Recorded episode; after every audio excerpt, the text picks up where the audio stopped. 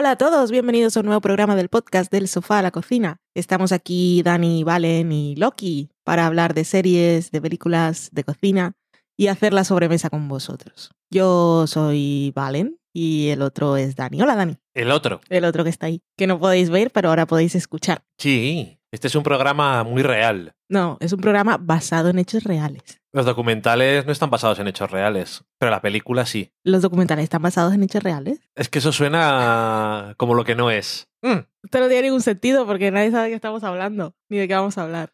El programa de hoy está basado en hechos reales. Vamos a hablar en la semana en serie de tres series documentales que vimos en Netflix, todas. En la cata de pelis rescatamos una de las películas que tenemos en nuestra bodega de películas, ya que es la cata y esas cosas, que tenemos varias. Y traemos en esta ocasión Verónica, que también está basada en hechos reales, así, muy vagamente. Incluso la receta está basada en hechos reales también. en hechos reales. La serie está basada en hechos reales. Ay, en fin. Traemos una receta de The Americans que vimos en el tercer episodio de la sexta temporada. No contaremos spoilers. Ay, The Americans, que viene esta The Americans. ¿El tercero o el cuarto? No me acuerdo. El tercero, porque me puse a buscar la pronunciación y pensaba que era el cuarto y tuve que ir al tercero. Ok, Que por cierto la voy a poner ahora porque no me acuerdo cómo es.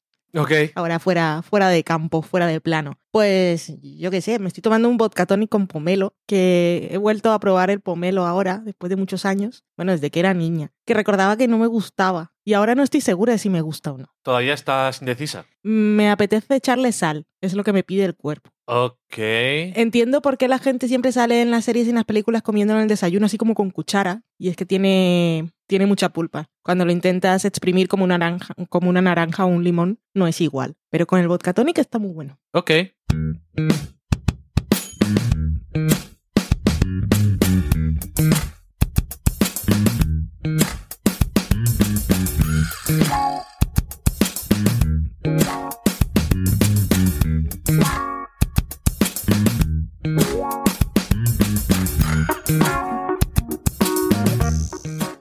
La primera serie documental de la que vamos a hablar es Wild Wild Country, que fue la primera que vimos de esta tanda. Tenía el Feedly loco en Estados Unidos y mi timeline de Twitter también. Y le dije a Dani, investiga esto, a ver si nos interesa. Y el reportaje de su investigación fue un tuit de Barry Jenkins, que el director de Moonlight, que decía, la he visto dos veces y la voy a ver una tercera. Y yo, bueno, si lo dice Barry Jenkins, entonces sí. Habrá que verla entonces. Vamos a verla. Y la vimos. Cuéntanos. Pues Wild Wild Country, que como decías antes está en Netflix, igual que los otro- las otras dos series. Eh, son seis episodios, está hecho por dos hermanos, si no me equivoco, Chapman Way y Macklem Way, y está producida por los hermanos Dupla. De familias. Sí, es todo de hermanos. Y todo, todo aquello también era una gran familia. Sí, eh, nos cuenta una historia que decía Marc Duplat cuando hablaba sobre la serie que vinieron estos dos documentaristas a presentar a su productora este, este tema, o bueno, se lo dijo alguien. Bueno, ya sabes, están haciendo un documental sobre esto que pasó, ya sabes, eh, lo que ocurrió en Oregón con aquella secta que estuvo, ya sabes, ¿no? Lo que te digo, en el... En los ¿Eh? 80. ¿Qué? idea. ¿Cuál? ¿De qué me estás hablando? Y preguntaban a sus padres y tampoco se acordaban de eso. Y resulta que es una cosa que en Estados Unidos se enteró mucha gente en Oregón y en la zona en la que estaba ocurriendo, pero el resto de Estados Unidos no se enteraron de nada. Y eso que había habido incidentes que también tienen repercusión en lo que ha pasado, en lo que pasa en el documental. Había habido incidentes con cosas de sectas y demás, y de eso sí que se habían enterado, pero esto no llamó la atención a ese nivel. No había internet. No había internet, eso es verdad. Eh, ¿Y qué ocurre? Pues nos cuentan eh, la historia de Prajnespuram, que es un grupo de gente que estaba en la India, que tenían su gurú, y entonces llega un momento en el que se tienen que ir de la India. Eso es muy simplificado. Y eh, deciden, ah, pues vamos a instalarnos en Estados Unidos, que es la, tierra de la libertad.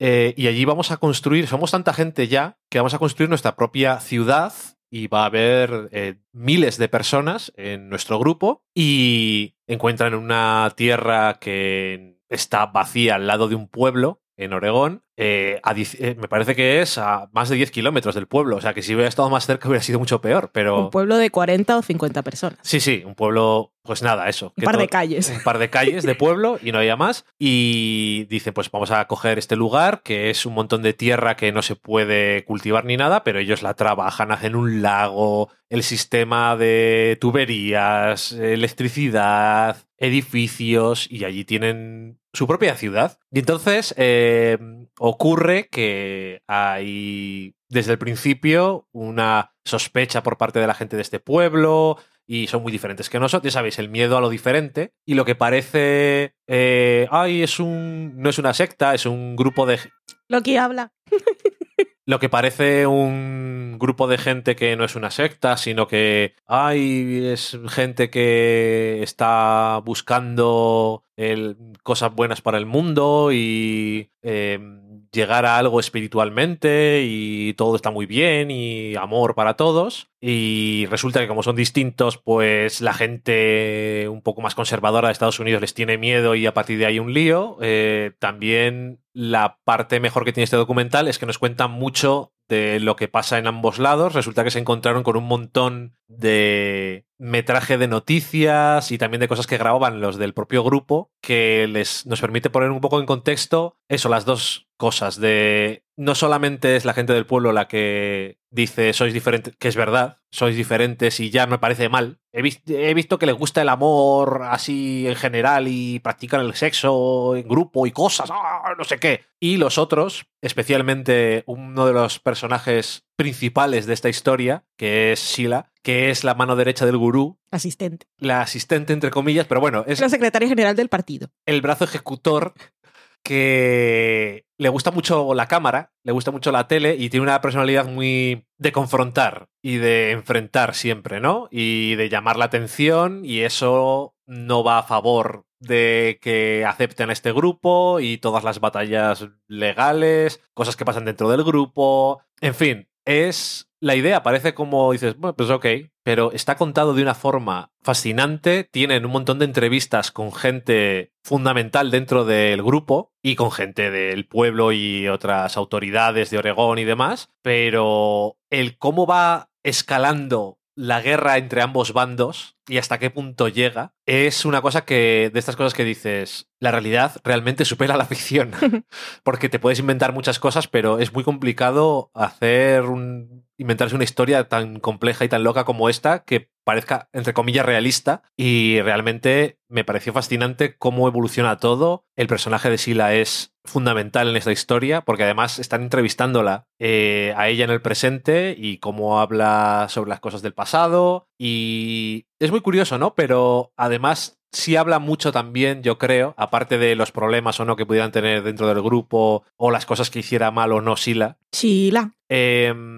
habla mucho de eso de que es una cosa que está muy mm, muy en boga hoy en día en Estados Unidos y es el miedo, odio irracional a lo que es diferente, a la gente que tiene cultura diferente que tú, a los inmigrantes, eh, a gente que tiene costumbres distintas, eh, están destruyendo nuestro modo de vida. Nosotros estamos aquí tranquilos sin hacer nada y de repente hacían ruido, socorro y no sé, eh, me parece que está contado muy bien y está montado de una forma muy buena y aprovecha mucho, es muy formato Netflix en el sentido de que si ves los episodios así uno detrás de otro, están completamente... Sí se cierran, entre comillas, tramas, vamos, eh, sí, tienen un formato de episodio, pero es una historia que está contada muy de continuado, ¿no?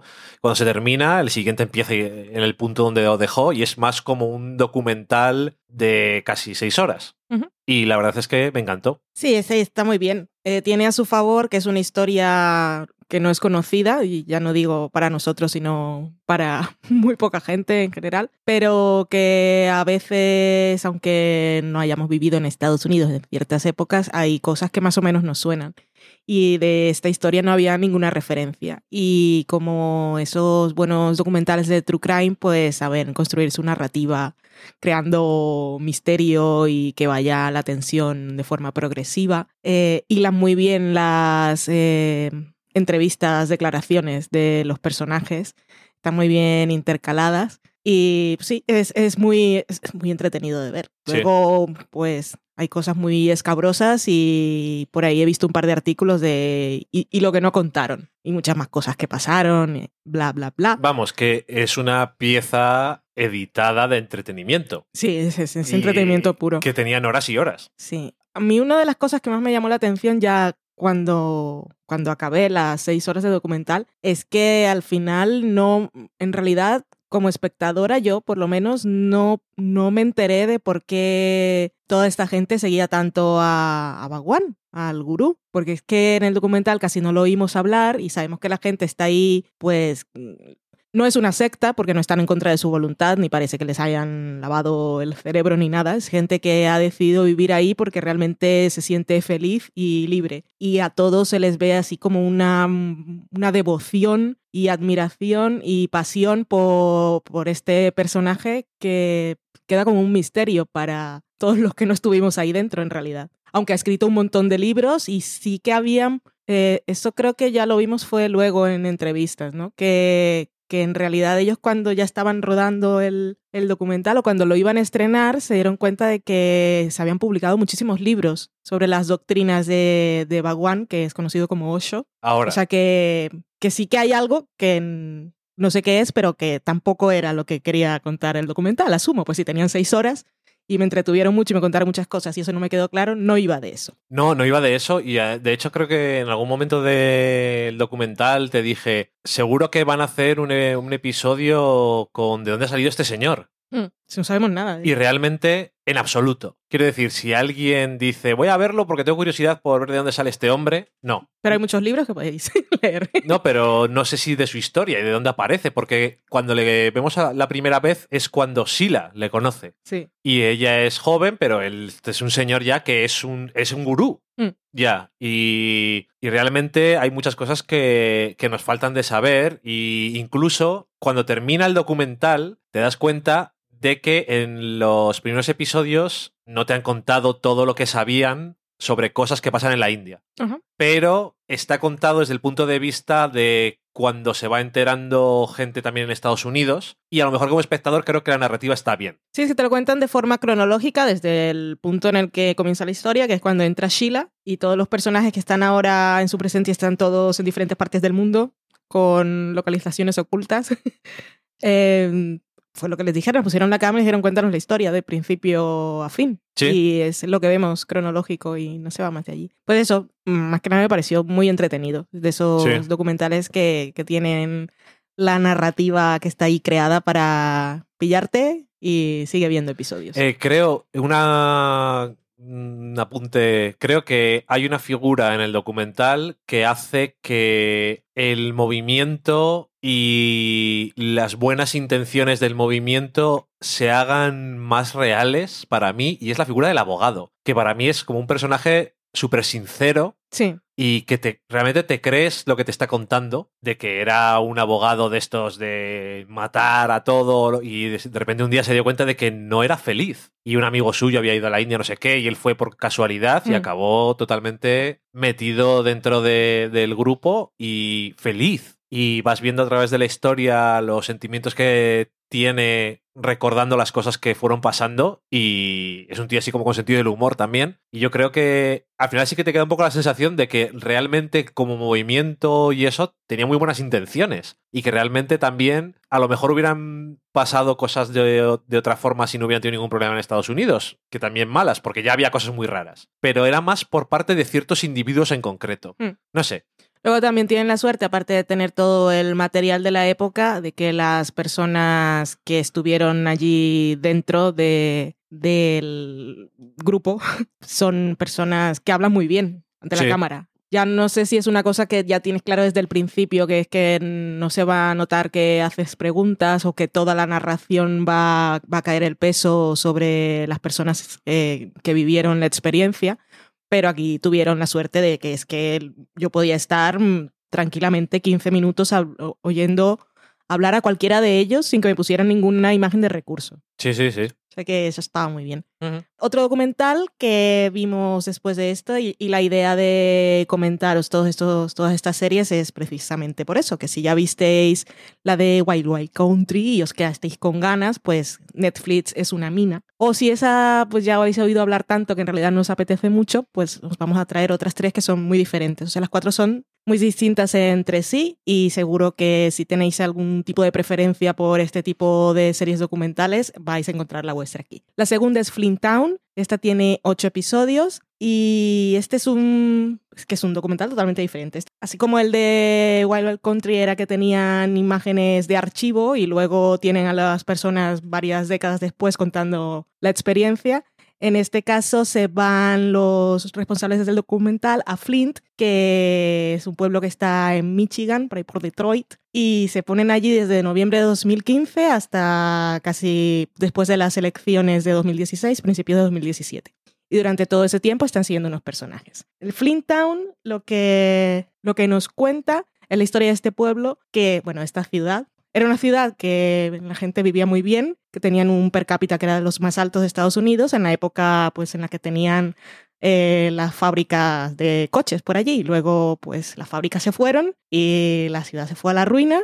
Y cuando la ciudad se va a la ruina, pues al gobierno y a las instituciones no le interesan y las dejan morir, básicamente. Y fue lo que pasó aquí, eh, pobreza, y la pobreza lleva a que suba la tasa criminal y cada vez tiene menos, presupuesto el pueblo y entonces eh, los servicios de policía también tienen menos presupuesto. Y a todo esto de la pobreza y el crimen que siempre estaban no solo entre las 10 ciudades más violentas de Estados Unidos, sino que estuvieron en el número uno durante un montón de tiempo, se sumó una crisis del agua, que llaman ellos. Y es que hubo una movida de corrupción Sí, esto fue lo que hizo más famoso. Yo no lo vi primero porque pensaba que era sobre ese tema y pensaba que ya había oído bastante sobre el, asunto. Es que eh, hubo un envenenamiento masivo de la gente del pueblo porque el agua potable está envenenada con plomo. Y uno dice, ok, vale, pero ¿cuál es el escándalo y la corrupción y demás? Pues que la administración de ese momento, el alcalde y su equipo, supieron que la habían cagado cuando habían abierto eh, una nueva vía para que llegara el agua al pueblo y estuvieron durante cuatro meses sin decir nada sobre esta alerta de salud, esta alerta, esta alerta sanitaria en el pueblo y, y eso llevó a cosas horribles. Es muy curioso porque en el documental Making a Murderer aparece Flint porque van allí Sí. A hacer uno de los juicios porque cambian de pueblo y allí están sumidos en, este, en esta crisis. Y es una cosa que es como la cereza... lo, lo que les faltaba a los pobres. Exactamente, o sea, la gota que colma el vaso, literalmente en este caso, y es muy curioso porque aparte de todo el tema de la policía, en todos los años que estamos viendo el documental nunca se arregla el tema del agua. Y la gente sigue comprando botellas de agua y teniendo que ir a, a que les den botellas para poder beber.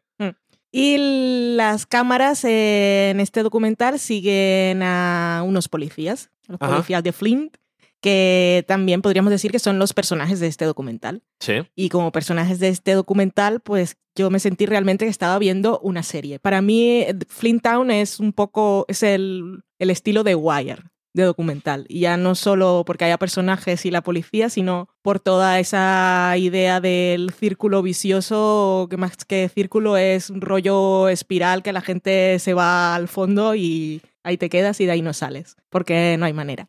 Y seguimos a estos policías que nos van contando, pues los seguimos por la noche cuando van a, a patrullar y ya los vemos. Hay cosas que esto no me coincide con lo que yo estoy acostumbrada a ver en la tele. Los policías siempre van de dos en dos en las patrullas y estas cosas. Y aquí los veíamos solos y son pocos pa- para cubrirlo todo y no llega. Bueno, en fin, mil cosas. Era, creo que es una ciudad de un poco más de 100.000 habitantes y no llega a 100 policías. No llega a 100, pero que aparte tenían 300 y de ahí cayeron a 98. Eso es. Y ahí se Y han los quedado. recursos y todo eso horrible. De todo No tienen coches. Sí. Y la verdad es que llegamos a, a conocer a nivel personal a, a todos estos policías. Luego entran otros, los que se están entrenando para, para entrar. Y conforme avanza, pues pasan cosas mucho más interesantes, porque aparte ya nos habíamos acostumbrado a seguir cómo era la vida de Flint y las dificultades que tenían estos policías, pero luego las cosas se van complicando y nos van ampliando un poco la información, no pasan cosas nuevas. Por ejemplo, vemos cómo ven ellos en directo uno de esos vídeos que seguro que tristemente habéis visto vosotros, de bueno, y que hay millones de casos, bueno, millones, no sé, hay muchísimos casos en Estados Unidos, el típico policía que le dispara al hombre negro que no va armado. Ajá, en el coche. En el coche. O, bueno, y ahí nos pusieron un resumen de vídeos de todos Sí. los casos. Bueno, en fin. Eh, Flint, sobre todo la zona donde está concentrada la pobreza y por tanto el crimen es básicamente negra. Y los policías, pues hay blancos y hay negros, pero luego aquí entra un tema de raza que es súper interesante, a veces muy espinoso y todos ellos son bastante sinceros ante la cámara. De los cuatro de los, eh, de, de los que vamos a hablar, eh, fue mi preferido. Me gustó, me gustó mucho. A mí además me parece que es un documental distinto en el sentido de que realmente formas una conexión emocional Mm. con las personas que sigue el documental y en sus vidas y como la chica esta joven, por ejemplo, que quiere ser detective y quiere acabar yendo al FBI y las cosas que tiene, la relación que tiene con, Con otro policía. otro policía. Eh, Es que es el- muy serie. en el medio Serie, de todo serie. esto es las elecciones de Estados Unidos de, de 2016 y las opiniones que tiene cada uno sobre quién creen que debería ganar. eh, y luego, yo creo que, espero que este documental le vean mucho en Estados Unidos porque yo creo que este documental hace mucho porque veas a los policías como personas y es una cosa que yo no tengo normalmente la inclinación. Creo que ayuda mucho a comprender circunstancias Sí. y lo que dices tú son muy abiertos y muy sinceros sobre lo que piensan y a lo mejor es muy curioso porque algunos dicen cosas con las que no estás de acuerdo o que rechazas, Sí. pero sin embargo ves de dónde vienen sus pensamientos, ves cuál es su lógica o cómo sus circunstancias les hacen pensar en, esta, en esto que ellos creen. Y también cómo muchas veces cuando están actuando como policías no, no están, o sea, no es en plan, ahí está el clásico policía racista que... Mm, Realmente no hay eso, es una cosa más compleja y diferente. Lo que decías de The Wire, el nuevo jefe de policía, Sí. el alcalde, todo, es que Es que es, muy guay. ¿eh? es totalmente. No sabía si me iba a gustar, si te digo la verdad. Mm. Pero me encantó. Y eso sobre todo porque es, es muy diferente, es muy emocional también, porque es como muy eso, muy personas y tienen un trabajo y como a lo mejor si pasa no sé qué cosas quedan sin trabajo y qué van a hacer con su vida y me han despedido ya tres veces cuando estaba trabajando aquí y policías que son negros y los problemas que ven dentro del sistema y en fin, es que no sé, eh, me pareció súper interesante y muy bien. Flint Town, muy, muy recomendable. El otro, como os decíamos, totalmente diferente todos. Eh, Este también es una curiosidad. Este es Wormwood.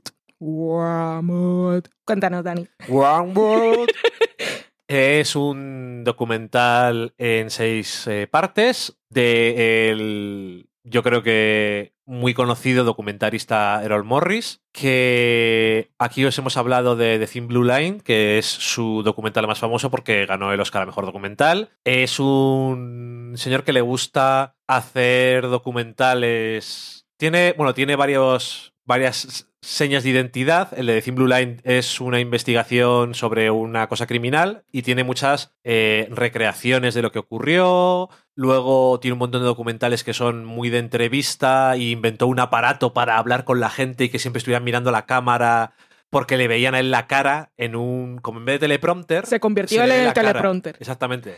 Entonces, así no había miradas hacia un lado, hacia otro, sino que estaban hablando frente a frente. Eh, también vimos otro documental suyo que era Tabloid, que es una historia súper loca y súper absurda que ocurrió. Bueno, esa es.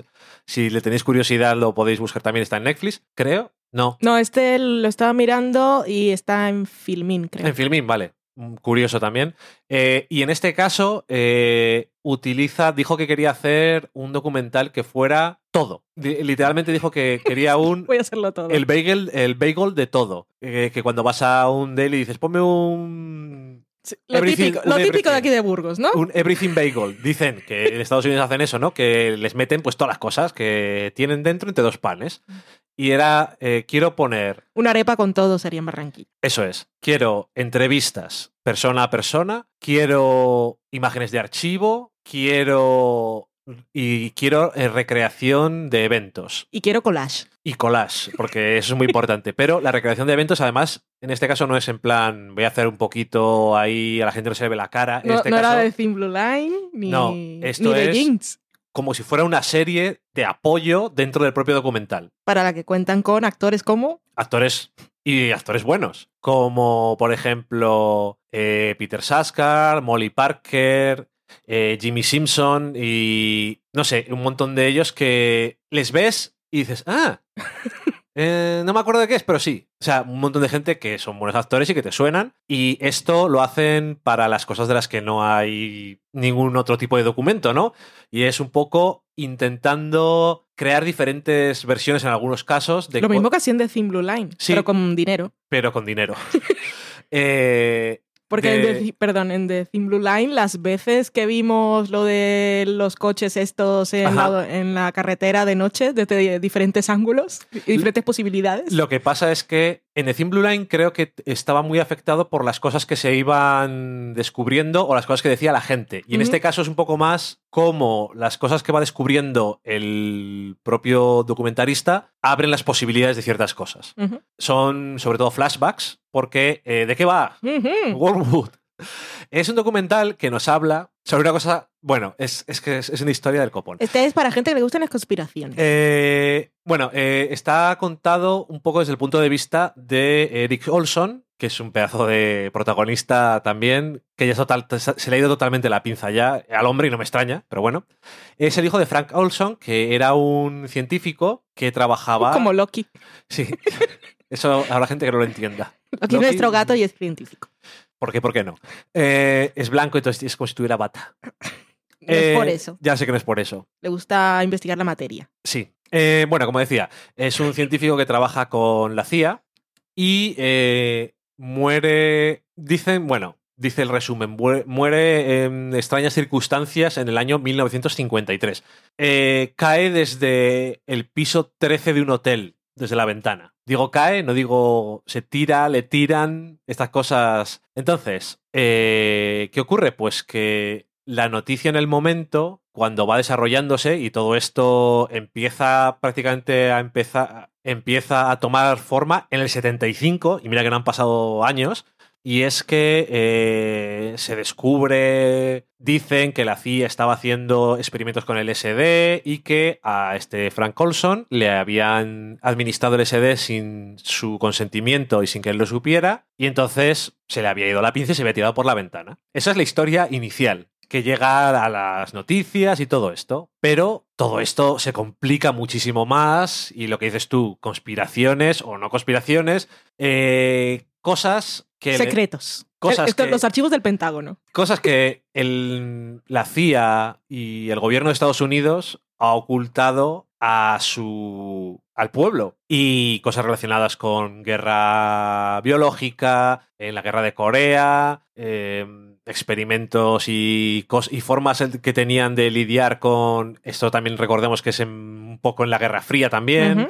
Con gente que consideraban disidentes o que podían ser fácil que les, es- que les sacaran secretos y todo ese tipo de cosas. La historia se complica mucho, o mucho más de lo que parece, porque empiezan a aparecer capas y capas y capas, y todo ello está eh, contado desde el punto de vista del hijo de Frank Olson, porque es una persona que se obsesiona con esto, con que cuál es la, cuál es la verdad, qué mierdas le pasó a mi padre y por qué. Porque, ¿qué mierda le pasó? Pues que se murió porque se cayó desde una ventana de un hotel y dio con la acera y murió. ¿Pero por qué? ¿Qué pasó realmente? Sí, es que eso lo dice en un momento así. Sí, es como Lo, lo que sé es que se murió por el golpe por el golpe contra al el caerse suelo. del Exactamente. piso 13. Y eso es lo único que sé. realmente. Y bueno, un montón de cosas, eh, abogados, investigaciones, la CIA, periodistas, eh, las, y luego eso, eh, nos van contando cosas sobre Frank Olson en 1953 en las recreaciones, que es la parte que no tenemos acceso a nada.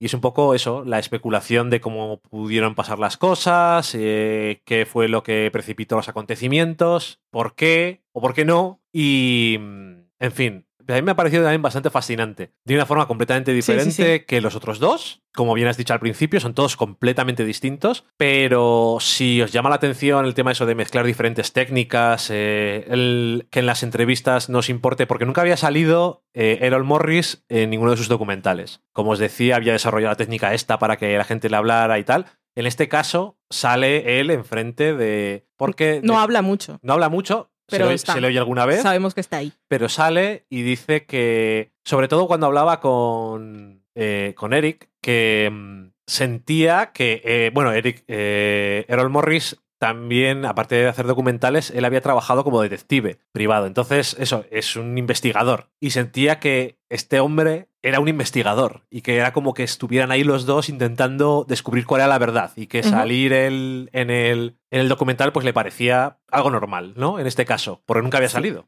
Spoiler, como todos los documentales de True Crime, nunca tenemos una respuesta al final. O sea que esto no es un spoiler real. En ninguno hay respuesta. Eh, pero en este caso, eh, Errol Morris decía que él esperaba llegar al final del documental y en- poderla encontrar, pero no. Pero no. De todas formas, dice que sigue investigando, que está sabiendo cosas, que está cerca de saber cuál es la respuesta de todo este asunto y que a lo mejor, quién sabe si habrá algo más. Sabemos que hay una persona que sabe cosas, pero no las puede decir. Sí, exactamente. O sea que la verdad está ahí afuera. Exactamente. Pero es- en este caso es confirmado. Sí. Hola, ¿qué tal? Sé cosas. No puedo decirlo, por lo que sea. No lo quiero decir porque esto sale en el último Sí. episodio, me parece. Entonces. Pero bueno, también me pareció muy curioso y es muy. Es muy extraño como documental por eso, por la mezcla de todas estas cosas, pero aparte es súper hipnótico porque repite ciertas cosas de vez en cuando, tiene un montón de cámaras apuntando a la persona con la que está hablando en las entrevistas y repite Sí. Frases en concreto, desde diferentes ángulos la cara. O sea, yo no sé cómo estaban grabando con seis o ocho cámaras. Ah, Te que sentirte muy raro en una entrevista así, pero bueno. Y eso, que formalmente es un, un documental que está súper bien hecho. Mm. Y que decías tú que se dedica a hacer documentales, pero que puede hacer películas, porque Sí, sí. tiene mucha mano como director. Y está, está muy bien. Eh, la última serie documental de Netflix es de Confession Tapes. Es, procedimental este. Eh, Este exactamente era lo que iba a decir, es procedimental. Procedimental es que es, es como antología. Pues estos son seis episodios que... Siete. Son siete episodios que tienen un eje... Sería como un Black Mirror. Ok. Pero cada uno va, va por libre, empieza y, te- y termina, como terminan todas estas historias. Eh, de Confesión Tapes, lo que esto es para, para gente que le gustó, no le gustó, no. Los que os sentisteis súper frustrados con Making a Murderer, con exactamente con cómo se cómo consiguieron la confesión del primo de El sobrino, ¿no es? ¿No? el sobrino, sí. Del sobrino que era Brendan. Si eso os hizo hervir la sangre, pues este es una serie documental en la que cada episodio vemos un caso de estos. Y quizás no deberías verla entonces. sí, pero bueno, es para de esas que te dé bastante rabia. Es un, un documental para decir, hostia, que tengo, tengo rabia. ¿Qué puedo hacer? Voy a poner de Confession Tapes y voy a tener rabia, pero no por lo que me ha hecho enfadar el mundo a, a nivel personal. Te voy a descargar mi, mi ira, mi furia y mi frustración contra otra cosa. Y de Confesión Tapes es básicamente eso. Son siete casos de personas que fueron condenadas declaradas culpables en un juicio y condenadas a prisión, precisamente por las técnicas estas de. Bueno, por, porque, porque dieron una confesión. Y el documental lo que plantea es cómo, cuáles son las técnicas que utiliza la policía de desgastar a la persona y estar muchas horas. Y bueno, están especializados en ello. Que decías que son seis, son, realmente son seis episodios porque el primero es doble. Ok, Porque era demasiada historia. Es la historia de los chavales estos. Sí, que ese es muy, me recordaba precisamente a la serie esta que vimos con Eddie Falco. Era un poco así, la de los hermanos Menéndez. Ah, sí. Eh, al principio era un poco eso. Porque... Sí. Sí, vale. Bueno, eh, es episodio doble y es de. También trata sobre las confesiones, pero es una cosa más. Solamente decir que es la técnica de Mr. Big. O sea, es que Sí, eso te hay llama técnicas, te todo- la- hay técnicas para todo. Y to- todos los casos son diferentes y aquí no hay ningún tipo de despliegue técnico, no vais a ver ninguna cosa de qué chulo, porque aparte las cámaras de- son casos casi todos que llevan varias décadas o que el momento de la confesión fue hace varias décadas. Con lo cual las cámaras pues era rollo VHS y están bastante y, a veces, gastadas. y a veces malos. Entonces se ve bastante mal y luego lo demás son entrevistas como si va el telediario a tu casa. O sea, aquí no hay ningún tipo de intención estilística ni narrativa. O sea, te cuentan la historia y te ponen ahí, obviamente editado, porque el, el proceso de interrogatorio que lleva a la confesión son muchas horas. Pero pues aquí gran parte de cada episodio es cómo. Es cómo consiguen finalmente esa confesión Sí, y. y el juicio y luego pues las personas eh, afectadas o testigos, abogados y eso es lo que vamos a ver en The Confession Tapes, que lo que repiten muchísimas veces en el documental por parte de expertos es es que es muy difícil que alguien crea que alguien ha confesado si no lo ha hecho. Pero ocurre. Muchas veces. Y es que, claro, ¿cuál es el problema? Que en Estados Unidos todos estos casos llevan a juicios con jurado. Y si la gente no puede creer que alguien ha confesado algo que no ha hecho. ¿Por qué va a decir que lo ha hecho si no lo hizo? Exactamente. Entonces, no, no lo entiendo. eh, por eso se llama de confession tapes, no porque no haya más pruebas, que no las hay en muchos casos, sino porque la cinta de confesión y demás es la prueba principal que les ha llevado a ser condenados. O sea, literalmente, no hay más. Y que, ah, perdona, que además esa confesión, aparte de estar en la cinta, mm, la mayoría de los casos el jurado no se enfrenta a ella por primera vez durante el juicio, sino que han salido en los medios y ya Sí, van, sí, sí, sí. Ya, ya van con una opinión formada. O sea, lo de eh, el prejuicio en este caso es literal. Y lo hemos visto muchas veces. El juicio que dicen, el, el juicio en la prensa. Igual no le condenan en el. Igual no le condenan en la corte, pero en los medios ya estás crucificado. Y era muy curioso porque ahora en Estados Unidos se suele ver eso de que eh, los jurados son, como dicen en inglés, secuestrados y no pueden ver la tele, no pueden acceder a internet, no pueden salir del hotel. Pero en muchos de estos casos decían, oye, no veáis la tele. Ok. Sobre todo en los más, en los que eran un poco más antiguos, decían, no veáis la tele, no veáis el, no veáis el periódico. No habléis con nadie. ¿Eh? Vale, no habléis con nadie. Y luego, em, bueno, no dejéis que nada de lo que habéis oído os afecte.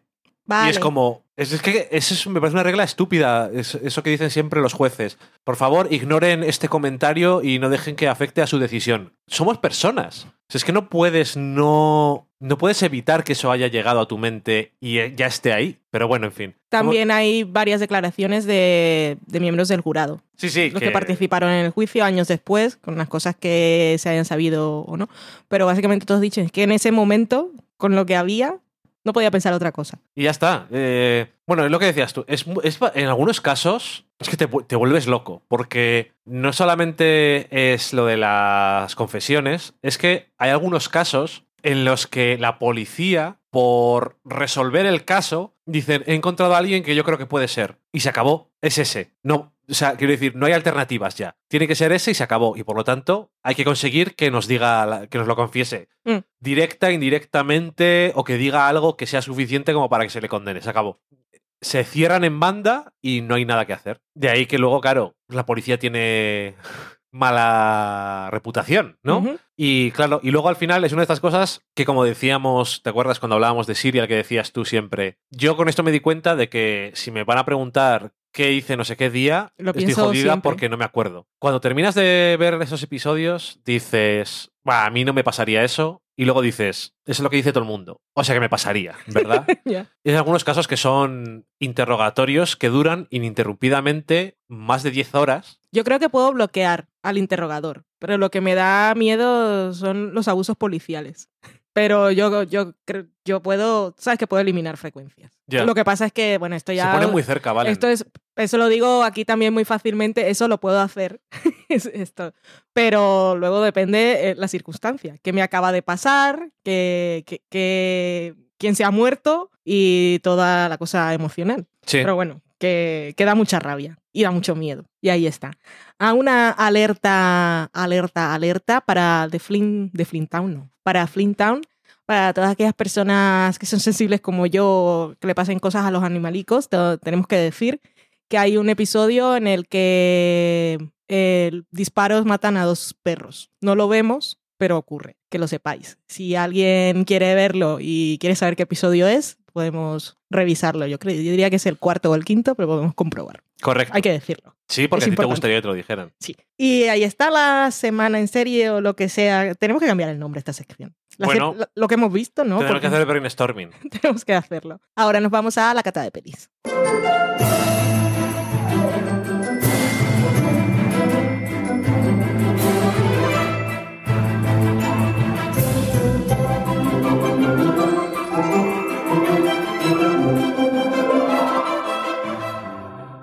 En la cata de pelis de esta semana, como os decíamos, traemos una película que no hemos visto en esta quincena, sino que ya la teníamos ahí en el cajón. Es Verónica, película de 2017 de Paco Plaza, el señor de, de todas las Rex, y el segundo nombre, que esta la vimos porque la pusieron en Netflix y porque la pusieron en Netflix y en Estados Unidos se volvieron locas, locos con esta película. Que es lo que está pasando, estamos redescubriendo producciones españolas gracias a Netflix Internacional, para que luego digan que Netflix no hace cosas por la producción nacional, aparte de crear sus propias series. Porque lo de la casa de papel, ya, ya me dirás, la revolución que ha sido.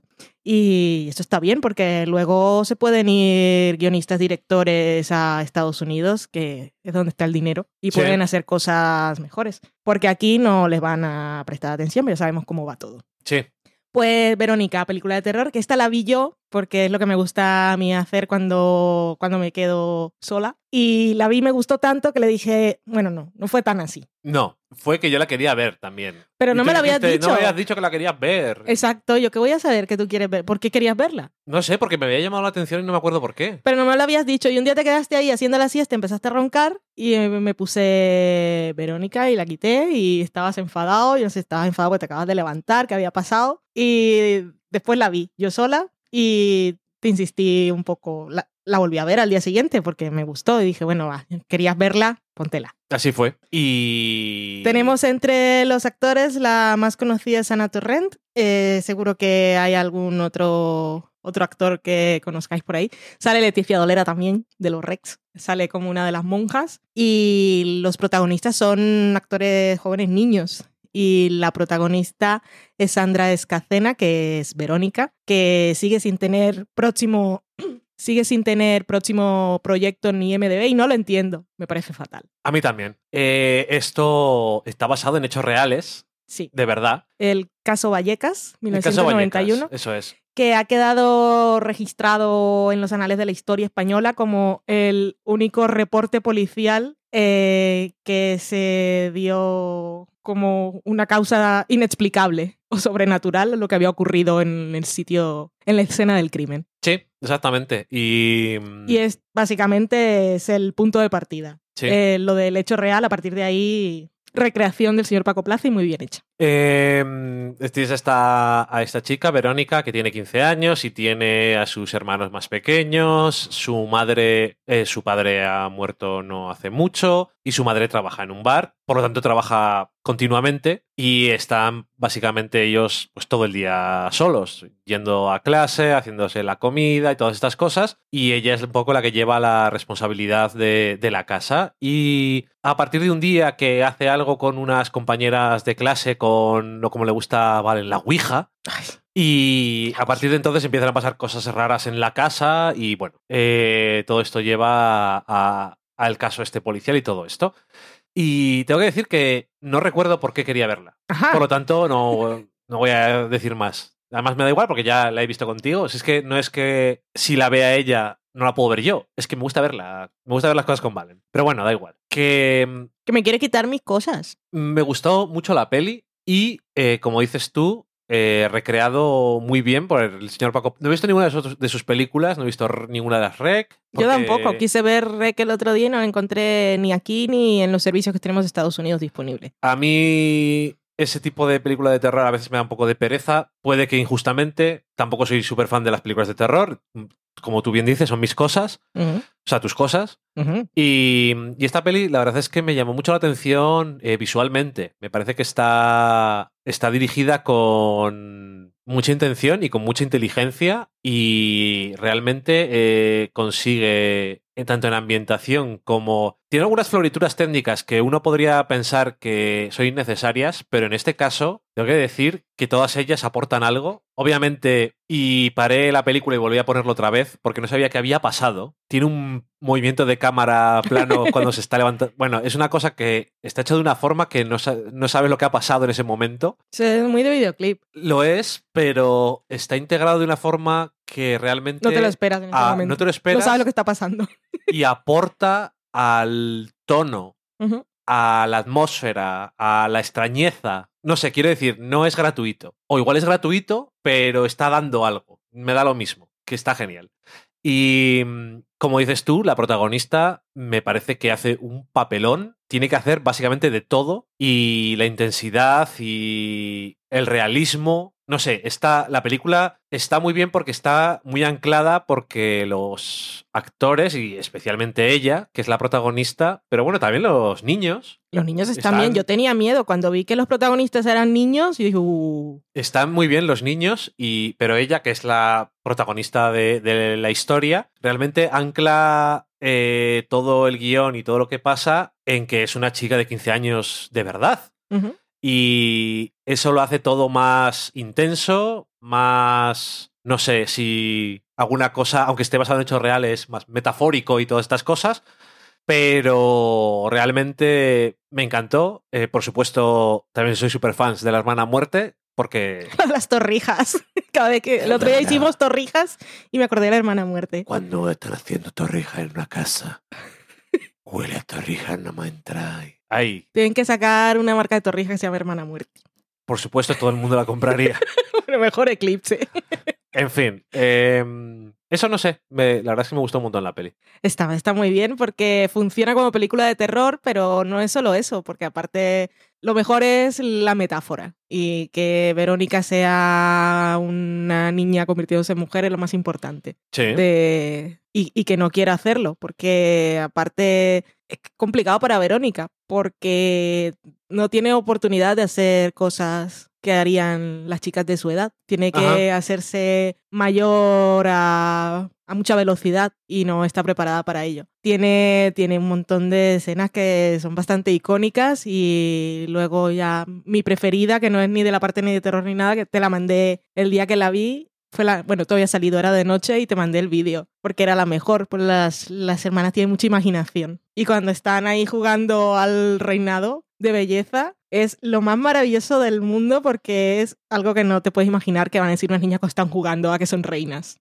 Ajá. Es fantástico. Oh, Miss Madrid.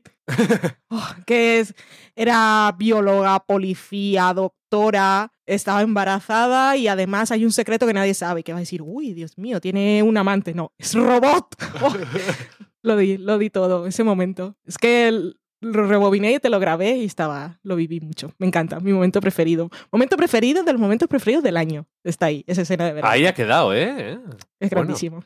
Pues eso, no sé eh, si a alguien le gustan las pelis de terror o si le gusta, no sé, o si le llama la atención y se, se le ha pasado esta película o no le llamó la atención en su momento. La verdad es que yo creo que merece mucho la pena y está, está hecha con, con mucho gusto y con mucha intención y... Lo de la ambientación, sobre todo para gente de fuera, igual, que, que es muy, muy los 90 en España, ¿no? Todos Sí, sí, los sí, platos, los vasos, to- Todo, todo, O sea, quiero decir, la película es del año pasado y a lo mejor es eso lo que dices tú, ¿no? Que es. eh, no, si no eres de España, pues igual no tienes tanta conexión emocional o, o en tu vida con esa. Si, si has vivido en los 90, claro que ahora ya hay gente que puede escuchar escuchando el podcast que tiene más de 18 años y. Y no, ha- tampoco sabe de qué le estás hablando. Igual en casa de su abuela hay Sí. platos de esos. Por ejemplo, bueno, pues yo qué sé, que está ambientado en los 90, no de una forma de son los 90, son los 90, sino de ¿Eso- una eso forma pues eh, llamativa y en plan de son los 90, fíjate lo que te he puesto aquí. Ah, no, 90". no, no, no me refería a eso. Pensaba que era una canción Ah, no, en absoluto. de los 90. En absoluto. Ah, no tenía que explicarlo, ¿no? Bueno, pues eso, que no es de una forma súper exagerada, sino muy natural. Y pues eso, que en- tiene un Wallman y está escuchando Héroes del Silencio. Y es lo más normal del mundo. Y lo que dices tú, los muebles, la vajilla, eh, no sé. Mm. Todo es los 90, sin que sea una cosa de. Hay algunas. Supongo que hay que llamarlo de época, aunque sean los 90. Pero bueno, Sí. eh, hay eh, películas o series que están ambientadas en los 80, los 90, los 70, los 60, los 50, que a veces en vez de forma natural es como, eh, fíjate, entonces se hacía esto, ¿sabes? Eh, alguien en los 60 coge un teléfono, oh, qué bien estaría si no tuviera cable, ¿sabes? En plan, cosas que son de, estamos haciendo esta película 50 años después y lo sabemos. Mm. Eso queda como, eh, a mí me chirría mucho, ¿no? Y en este caso, pues eso, que que está muy bien y supongo que si has estado en España y yo era, vamos, soy, soy más joven de lo que era Verónica, pero bueno, que lo reconocí todo perfectamente. Solo una advertencia, no, pero un comentario. Sobre todo en Estados Unidos, los titulares eran la película de terror más terrorífica que he visto este año. Si sois, si no la habéis visto aún y sois muy fans del género, luego no digáis, va, no hay nada nuevo o no pasé, no me asusté, porque no, no va de eso. Pero creo que sí lo consigue bien. No, sí, sí, pero Pero que, que no, que esa, esa idea, que, no es lo más importante, precisamente. Pero yo creo que hace que tengas miedo de otra forma. Sí, Porque es porque tienes miedo de que le pase algo a los personajes que están en pantalla. los quieren mucho a todos. Son Y además monos. eso, que son unos niños y ella es la mayor, pero sigue siendo una niña. Entonces, Y están solos. es que no sé. Eh, bueno, Recomendamos mucho Verónica, sí, de Cata de Pelis. La otra española que tenemos por ahí en el cajón es La Llamada, que nos la hemos guardado para cuando estrenen la segunda temporada de Paquita Salas. Hicimos un especial Los Javis. para Lo hacemos y ya vemos. enganchar todo. Sí. Lo hacemos y ya vemos, eso es. Nos vamos entonces a la cocina.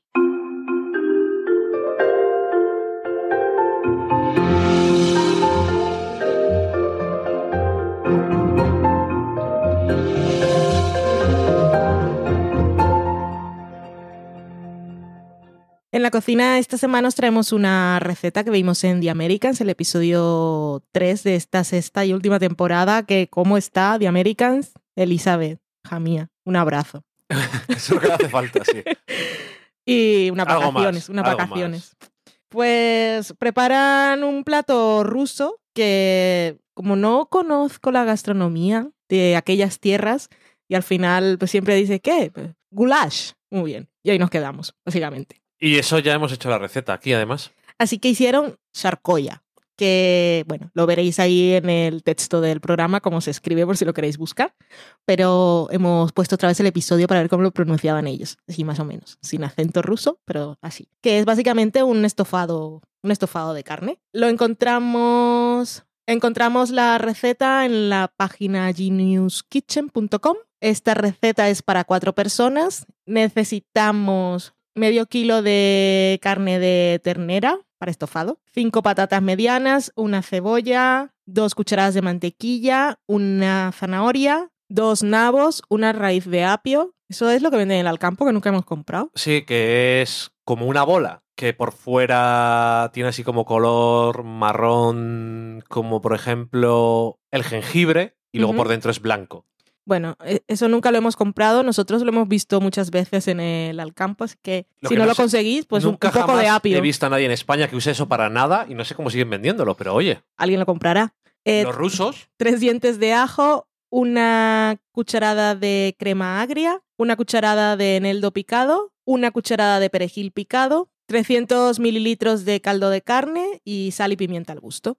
Lo primero que hacemos es eh, pelar las patatas, lavarlas y cortarlas en dados. También cortamos la zanahoria, la cebolla, los nabos y el apio. Y también cortamos en dados la carne. Lo tenemos todo preparado. Luego en la mantequilla eh, sofreímos primero las patatas hasta que estén dorado clarito. Luego echamos el resto de las verduras hasta que estén doradas y finalmente echamos ternera hasta que coja un color doradito marroncito. En la receta tradicional rusa lo preparan en una cazuela de cerámica, pero vosotros pues lo que tengáis. Eh, Una de a barro, como nos gusta a nosotros por España, pero vamos, la que sea, ¿no? Sí, que según la receta primero hacen esto en una sartén y luego lo pasan a la cacerola, pero vosotros como queráis. Luego echamos también el ajo, sazonamos con sal y pimienta y echamos el caldo. En la receta nos dicen que se mete la cacerola en el, en el horno eh, precalentado a 180 grados una cacerola que vaya con tapa. Si no tenéis cacerola con tapa que puede ir al horno, lo tapamos con papel aluminio. Lo dejamos allí 20 minutos. Luego destapamos, echamos la crema agria y dejamos 10 minutos más. Leyendo así y comprobando en otras páginas web, dice siempre lo mismo. A nosotros nos parece un poco poco los 30 minutos en el horno, pues será cuestión de probar y si de verdad sale tan rápido, pues maravilloso. Ya si eso, pues lo preparamos y compramos una, un corte de carne que sea más bien tierno. Y si no, pues hacemos un estofado tradicional, como lo hagáis siempre, ya tendréis los tiempos medidos al fuego o si tenéis crockpot pues también sabéis cuánto duran los estofados y como hago yo, nunca lo sé, siempre pongo las cosas el tiempo que me dicen y luego me voy poniendo la alarma media hora más hasta que esté. Y ese es el charcoye, receta rusa de The Americans en la cocina de esta semana. Nos vamos a la sobremesa.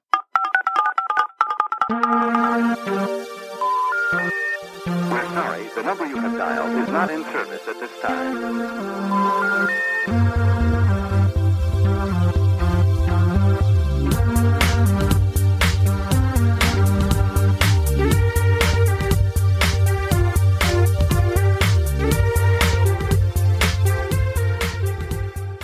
En la sobremesa de esta semana será Dani quien nos cuente lo que habéis dicho vosotros. Pues tengo aquí algunos comentarios, por ejemplo, en Twitter, Logart dice, en The Americans solo doblan en inglés, así que hay capítulos que acaban siendo casi enteros en versión original. Está bien saberlo, entonces no, no tendréis problema con aquello que me preocupaba y no, no sabía si aún se acostumbraba aquí a hacer el doblaje de todo. Daniel Roca decía, con que Killing Eve es de la creadora de Fleabag, pues me interesa. Muy bien. Hemos visto el Es, segundo. es la razón principal. Hemos visto el segundo. ¡Ay, soy no tan tengo nada más fan! que decir Soy tan fan. que... Solo tengo que decir una cosa. Una vez vi una rata beber de una lata de Coca-Cola. con las dos manos. Maravilloso. Ay, Em, también nos ponía qué es lo que estaba comiendo cuando estaba escuchándonos eh, el comentario de, Kill, de Killing Eve. Y es que yo me lo imagino ahí con. Además, como es un señor de música, pues tendrá un equipo de música. y ahí con. Mientras está comiendo y nos pone ahí en alto. Digo, yo no sé si valdrá. Si admitiremos ese escrutinio, pero bueno. ¿pero qué dices? ¿Por qué sacas estas conclusiones? Ya, no lo sé. También dice, gracias al cachito de banda sonora que habéis puesto, creo que he descubierto lo que me cuesta de Counterpart. El tema principal es un caso plagio de Libertango de Piazzolla. Y, abus y abusas tanto de él y se nota tanto que me saca de la serie. Pues que sale bastante, es verdad. Y si, si, como dice él, es un plagio y le suena a otra cosa, pues supongo que, que es un poco... Hay gente que tiene problemas muy diferentes que los que tienes tú. Todos tenemos nuestras, nuestras cosas. Exactamente. Eh, también dice que si queremos más de la época de Clio, eh, Clio de 5 a 7. cinco a siete, Que te sí. lías con las horas. Eh, algo anterior es Las Diabólicas, que fue la, la primera película que hicieron en el cine club Gafapasta. Yo vi las diabólicas. De esa no la he visto. JJLZ, que es arroba human barra baja JJLZ, decía, una de las ventajas de vivir en México, todos los aguacates por el... Todos estos aguacates por un euro y medio. Y tenía seis aguacates, y seguro que buenos. Claro, aguacates que saben aguacate. Fuera, hombre, aquí encima nos, nos da envidia. Madurados en la planta. Eh, June, que es June Duendecilla, nos decía: Por estas cosas amo podcast como Pelivista, Del Sofá a la Cocina, Ecos Podcast o La Podcast, porque reflexionan, analizan críticamente y nos abren nuevas perspectivas. Gracias. Esto lo decía por Pelivista, porque estaba, había escuchado el, el último programa que habían sacado en ese momento y no- nos ha caído ahí el, el comentario cariñoso de rebote. Bueno, que está bien que se acuerde de nosotros o que nos incluya en esa lista. Que muchas gracias, June. Muchas gracias. La cocina de Virginia, que es arroba cocina de Virginia, decía que San Valentín puede ser cualquier día. ¿Qué tal si preparamos esta súper tostada francesa, o French toast, que digo yo, Mm. a nuestra media naranja para desayunar este fin de semana? Deliciosa y casi casi light, que es de nuestro libro, de sofá a la cocina. Ya no nos acordamos. Tengo, tanto- tengo tantos libros. También decía Daniel Roca que qué pedazo de piloto, el de Eve, o sea que ya vemos que va bien la cosa. Fernando Arriaga, que es Sprocket82, decía Eve me ha encantado, quiero más. Solaris algún día, pero la de Cleo creo que la veré pronto. Están viendo, The Good, están viendo Good Girls, creo que les puede gustar. No la he visto. Esta es la de Cristina Hendricks. Sí. Eh, ¿De qué canal es? Voy a decir NBC, pero no tengo ni idea. Ok. Y no la estamos viendo, ¿no? No. Eh, Fran Correas, que es Jano Fran, decía: Con todo el amor de oyente, os comento que los tres primeros minutos de sintonía es un poco what the fuck. Esto se lo dice afuera de series. Sí que tienen el- la sintonía del podcast es la canción de Los Sopranos. Y en uno de los programas la pusieron entera. Vale, y dice: Como la sintonía final del sofá a la cocina, stop it. Que tengo que cortarla. Yo no la dejo hasta el final. El otro día se me olvidó y la dejé entera. Ah, Pero pues, bueno, el- entonces tuvo, final. tu- tuvo sesión. Se puede poner. Se puede hacer stop it. Sí, se puede hacer. Y dice: Larga lista de podcast pendientes, no quiero minutos perdidos. Menos mal que con el Apple Watch aparece el botón de adelantar 15 segundos. Que La gente con tecnología. Eh, Maitechu, que es Mari Margolis, dice: Comparto el entusiasmo con Killing Eve, es genialérrima. Counterpart me la anotaré para más adelante, en verano. Y también dice: Este año he pasado de algunos estrenos que, eh, por premisa o primos, no me llamaban. Y Counterpart es uno de ellos. Pero por lo que decís, tampoco pinta mal. Yo, yo no sé qué primos son, pero bueno, igual algún primo le ha dicho algo. Dice: Ah, no, no. Dice: Acabo de leer el último tuit. Promos, no primos. Vale. Y también dice, Jo Valen, gracias por la presentación que me haces en la sobremesa. Ya sabes que a mí me encantan tus artículos. Es porque escribe en No me submarines. Y ahora tienen podcast. Han sacado su primer episodio. Las chicas de No Submarines. La competencia. Que muy bien, muy bien. Y aparte, aparte hablan de más cosas, pues también hablan de música. Sí, sí, pero que lo de la competencia. ¿Qué competencia? La competencia es una pizzería donde he comprado las pizzas que vamos a cenar hoy. Correcto. Eh, en Evox tenemos a Lana Farra que dice muchas gracias por lo que dices de mí, Valen. Yo recibo clases tuyas por aquí siempre y por todos los lugares en donde escribes. Es que vivimos tan lejos. También decía, quiero ver más pelis de Agnes Barda. Muchas gracias, Alana. Pero lo de que queremos ser tus alumnos es de verdad verdadera. Y alguna película más de Áñez Bardá, veremos. Sí, ya se me había olvidado cómo se decía. Que Alana, por cierto, es del podcast Ecos a 10.000 kilómetros, que se había retirado y ahora ha vuelto. Se retiró del mundo del espectáculo, pero ahora ha vuelto. Y están, están grabando con bastante frecuencia, que está muy bien. Y Sí. siguen sorprendiéndome de todo lo que pueden hablar en tan poco tiempo. Cuatro personas. Es impresionante. A mí, de hecho, no me parece bien. Eh, un anónimo también nos comentaba en Evox, dejad los nombres que siempre queda como mejor, ¿no? Para decirlo, para Sí. referirnos a vosotros. Eh, decía en el programa que hicimos un especial de Rebeca, gracias por comentar este clásico y saludos desde Chile. Saludos desde Burgos. Muchas gracias.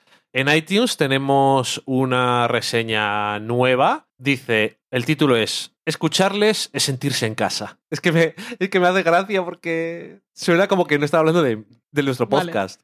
Eh, lo ha dejado el comentario Pieman815, que le conocemos de hace mucho, un montón de tiempo de Twitter y en persona también. Un placer. Y, Y una envidia cuando se van de viaje. que es un grande... Estuvieron viendo todos- Hamilton. Todos lo odiamos porque están todo el día de viaje. Se van, están haciendo un montón de viajes.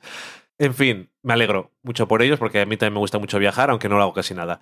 Eh, dice, posiblemente el podcast que más me hace sentir en el sofá de casa de unos amigos. Sus opiniones siempre aportan pasión y puntos de vista interesantes. Pues muchísimas gracias porque yo creo que es una cosa con la que no empezamos haciendo bien, que era lo de estar en el sofá, pero eso enseguida creo que conseguimos el tono y es grabar un podcast exactamente como si estáis aquí al lado hablando con nosotros, que es lo mismo. Y Sí. alguna vez la gente que nos ha conocido, me imagino que no les parecerá muy, muy extraño, aunque te están viendo y ya siempre es una cosa rara, pero cuando se te quita la rareza de conocer a alguien en persona que escuchas, dirán, pues esto es lo mismo que escuchar el podcast. No hacen más que hablar. Déjame hablar a mí. ¿Cómo eres? Eh, también tenemos aquí alguna cosilla. Por ejemplo, en el sofalacocina.com barra Amazon nos podéis hacer La cosa esta de que si compráis alguna cosa en Amazon, pues nos dan una comisión de lo que habéis comprado. Vosotros no os cuesta nada y a nosotros nos dan un dinerito poco, pero algo que nos viene muy bien porque somos bastante pobres y nos viene guay porque de vez en cuando podemos mejorar los equipos de grabación y tener cosas nuevas que siempre nos gusta. Por ejemplo, tenemos aquí una lista de cosas que la gente ha comprado. Nosotros vemos lo que ha comprado la gente, no quién lo ha comprado. Y eh, nos gusta de vez en cuando leerlo porque nos, primero nos parece curioso las cosas que compra la gente, pero sobre todo para que la gente que ha usado este enlace diga, ah, pues sí que ha funcionado Sí, lo que yo eso compré. es. Morder la manzana, la revolución será feminista o no será, que es el libro de Leticia Dolera, que hemos mencionado antes, por cierto. Un libro que está siendo un éxito y me alegro. Por supuesto. El de la comida de Friends, un gran libro que está siendo un éxito. Está siendo un éxito y efectivamente podéis comprar en Amazon, eh, aparte de en otros lugares. Es un libro que tiene unos autores que son geniales y yo lo recomiendo mucho. El Código del Samurai, Bushido. Este libro también le tengo yo en la tienda. El libro de los cinco anillos, también le tengo en la tienda. Clover, 806 cinta métrica, 150 centímetros. Eso no lo tengo. Eh, guantes de gimnasio de cuero con muñequera fitness de musculación y culturismo. Pack de 8 tiras para cuadros. Cable de conexión Lightning. Lámina blindada para pantallas Garmin Phoenix. Gafas de protección contra luz azul, antifatiga. Active Stylus Stylet, pluma universal lápiz capacitativo activo. Me encantan estos títulos que están traducidos mal. Es lo mejor. Cabeza de depilación de repuesto para Silk Epil. Silkepil. Silkepil, ah, es verdad. Digo, pues lo he leído como si nunca hubiera sabido lo que era eso. Eh, The Mighty Thor volumen 3, gran colección. Anuam, mujer, cuello redondo y de lactancia, camiseta de rayas. Empanada. Empa, pone. Eh, Sinium Crane 2, estabilizador de tres ejes con control de motor para cámaras. Uh, The Mighty Thor volumen 4. Esto es la persona que le ha gustado y me alegro. Esto es una gran colección, como digo. El Bayonetta 2, más código de descarga de Bayonetta 1. Es un videojuego. Scram, Ball, asiento, cojín, incluye bomba, 10 colores, equilibrio, cojín. Y The Mighty Thor, otra vez. Grandes compras que me imagino que sean de la misma persona. ¿Por qué? No lo sé, pero está muy bien esa colección. Eh, Igual hay varias personas interesadas en Mighty Thor. También, eso es verdad. Y debería. También tenemos una cosa que es esto de comprarnos un café. ¿Cómo es esto, Valen? Que yo esto no- un día me enteré que estaba y no, no sabía ni lo que era. Sí, lo tenía registrado desde hace tiempo y no, no, no había dicho nada y hoy estaba haciendo cosas y dije, voy a hacerlo. Esto se lo escuché, no lo conocía, se lo escuché a las chicas de Fangirl Podcast, Grrr. el podcast con mejor nombre del mundo. eh, que lo tienen. Básicamente es un, básicamente no, es un servicio de, para apoyar a los creadores, eh, como serían estas cosas de Patreon y tal, pero en este caso es Coffee. El concepto es, eh, me gusta lo que haces, te invito a un café. El café no se puede poner precios, viene siendo un café rollo Starbucks, son cafés a 3 euros. Y la empresa que se llama Coffee, que es eh, KO-FI, pero os hemos creado un enlace para que no os liéis, no se queda nada de comisión. O sea, simplemente están ahí Ah, porque son gente guay. No y como PayPal. tienes que poner la cuenta de PayPal y PayPal se queda lo que queda. Porque en este caso no es donación, sino que se queda como cuando es un pago, que yo que no sé, es el 2% o alguna cosa así. También se quedan de donaciones. PayPal se queda de todo. Vale. Es el negocio. Pero Coffee no se queda nada y esta es eso. Simplemente el concepto es si, si te gusta lo que hace esta gente, invítale un café. Ya he puesto para que salga siempre el enlace en, la- en el final de, de las show notes del podcast. Pero si os acordáis así, es, va- simplemente es del sofá a la cocina.com barra café, sin, sin tilde, café. Vale. Y también tenemos, por si nos queréis dejar algún mensaje de audio o un mensaje escrito, tenemos WhatsApp y, Y- Telegram. Sí. Y el teléfono es, por si acaso estáis de fuera de España, también con el prefijo que es más 34 717 715 207. Que alguno dirá, esto no, no parece un teléfono de verdad, no empieza por 6 en España. Y es que los teléfonos nuevos ya empiezan por 7, hay demasiados móviles. Sí. Y nada más, con eso he terminado. ¡Ping!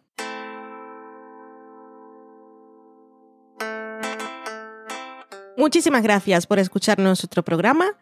Para que veáis cómo cambia el mundo mientras estamos escuchando un podcast. Al principio os dije que no sabía si me gustaba el pomelo y al final me he comido. No sé si porque estaba infusionado en vodka, pero la rodaja que tenía en el vaso, Pues me la he comido y he dejado solo la pielecilla. Vale. ¿Te gusta todo lo que está infusionado en vodka? No sé, me, me gusta el pomelo. infusionado en vodka. Ok. Muchas gracias a todos. Adiós. Adiós.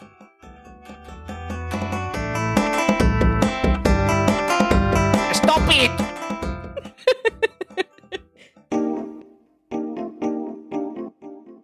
Acabáis de saborear un programa del podcast Del sofá a la cocina. Para prepararlo hemos usado los siguientes ingredientes. Un Dani, una Valen y una licencia Creative Commons, reconocimiento no comercial compartir igual. Cuando tenemos los ingredientes, los picamos muy finos, los dejamos pochando en una sartén y cuando estén caramelizados, los mezclamos con la licencia Creative Commons, que, cuidado, no admite uso comercial de la obra original ni derivadas, que se tienen que distribuir con la misma licencia que la original, siempre citando a los creadores.